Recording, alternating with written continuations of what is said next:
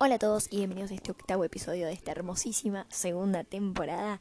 Seguimos, por supuesto, con los temas turbios cada vez más cerca de Halloween. El episodio especial de Halloween ya está grabado, ya está programado, ya está todo. Quedó largo, lamentablemente eh, quedó largo, así que los episodios que sigan de acá hasta el final de temporada, que va a ser ese especial de Halloween, esperemos, quizás no, pero bueno, esperemos que sea el final de temporada, el final de ciclo, se podría decir. Eh, nada, voy a tratar de hacer los cortos, cosa de compensar con, bueno, el largo que se me hizo de Halloween. Pero bueno, investigué, así que creo que vale que tenga reproducciones. porque me tomé de hacer, me tomé la molestia de hacer este episodio que bueno, igual me encanta, porque Halloween es un tema que me encanta. Pero nada, bueno, me tomé la molestia de investigar, así que creo que merezco un par de reproducciones. Así que nada, sin más preámbulo y sin alargar más el tema, cosa de que no se me haga largo el audio, vamos a empezar con el tema que nos compete el día de hoy, que va a ser la segunda parte de astrología. Hoy les traigo las casas que son, para qué sirven, por qué están en mi puta carta astral. Así que nada, empecemos con este hermosísimo tema.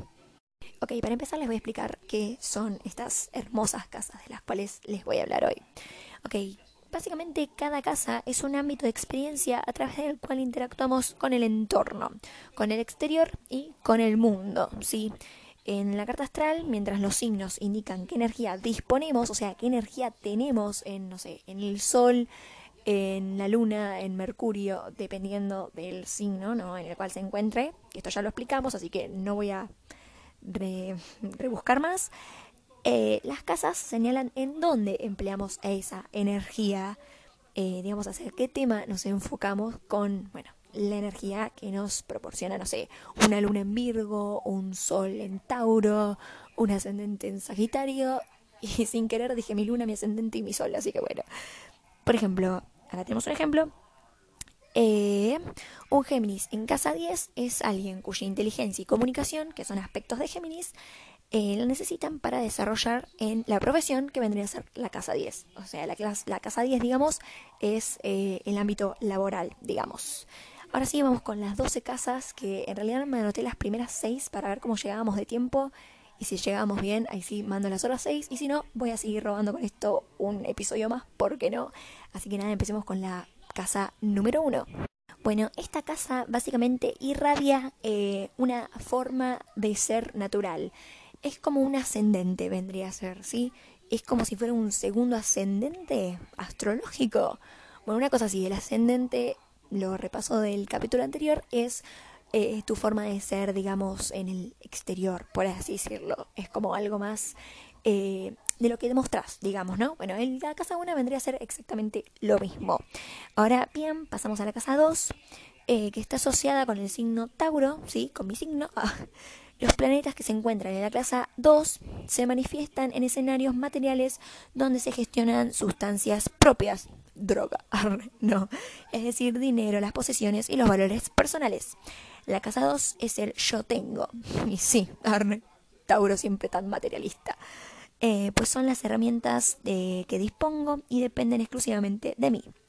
Bueno, por eso, bueno, dice que tiene que ver también con la profesión y bueno, es, un, es una casa bastante materialista, digamos.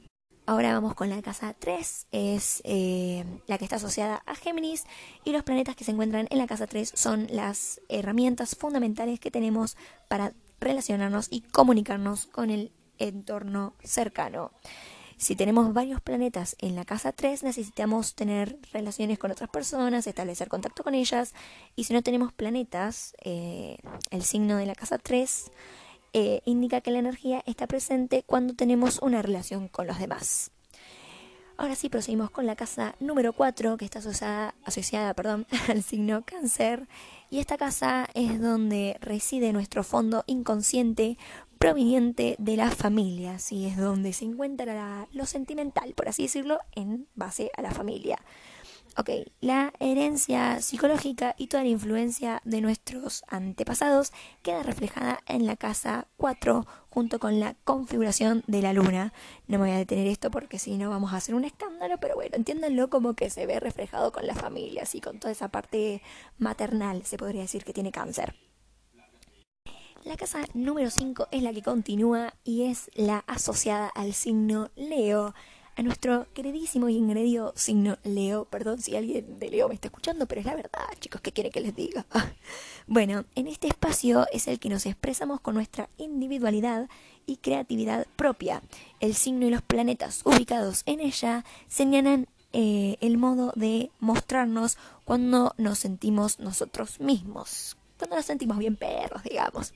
Bueno, ahora sí, continuando con la casa número 6, esta está asociada a Virgo, eh, y es una de las casas más complicadas de entender en el sentido que tiene que ver con la salud, el trabajo en equipo y las tareas de la vida cotidiana. O sea, como que entre las tres cosas que tienen que ver, que son aspectos de Virgo, por así decirlo, por eso está relacionado, son como muy distintas. Entonces, bueno, es difícil leerla por eso, sí, porque nunca se va a saber en qué aspecto está relacionado hasta no saber en qué, en qué signo está posicionado y en qué, digamos, aspecto lunar, solar, etc. Pero bueno, dice que el signo y los planetas ubicados en la casa 6 señalan que las energías están presentes cuando estamos dentro de las funciones, eh, perdón, del sistema funcionales, sistemas donde dependemos de otros. Y también indica la relación entre el jefe y el empleado que se ve en esta casa, digamos, en la casa 6, ¿no? Y también está relacionado con los animales domésticos. Por eso digo que es bastante difícil leer, porque si no estás, eh, tipo, seguro de eh, en qué signo y no me sale, tipo, planeta lo tenés ubicado, es bastante complicado decir, tipo, ok, está relacionado a esto. Así que si la tienen y tienen alguna duda, me llaman, yo no tengo ningún problema. Bueno, y como llegamos a los casi 7 minutos y sé que si me excedo eso va a quedar bastante largo y repito que no tengo ganas de que quede largo, voy a hacer otra otro capítulo con esto, voy a seguir robando con esto Así que nada, nos vemos en el próximo episodio. Quizás sea la segunda parte de esto, quizás no, no lo sé. Así que nada, espero que les haya gustado, que les haya servido la información, o quizás no, pero se divirtieron un rato, se, no sé, ni ideas, informaron, qué sé yo. Así que nada, nos vemos en el próximo episodio y los espero para el especial de Halloween que falta cada vez menos. Así que nada, besos y repito, hasta el próximo episodio.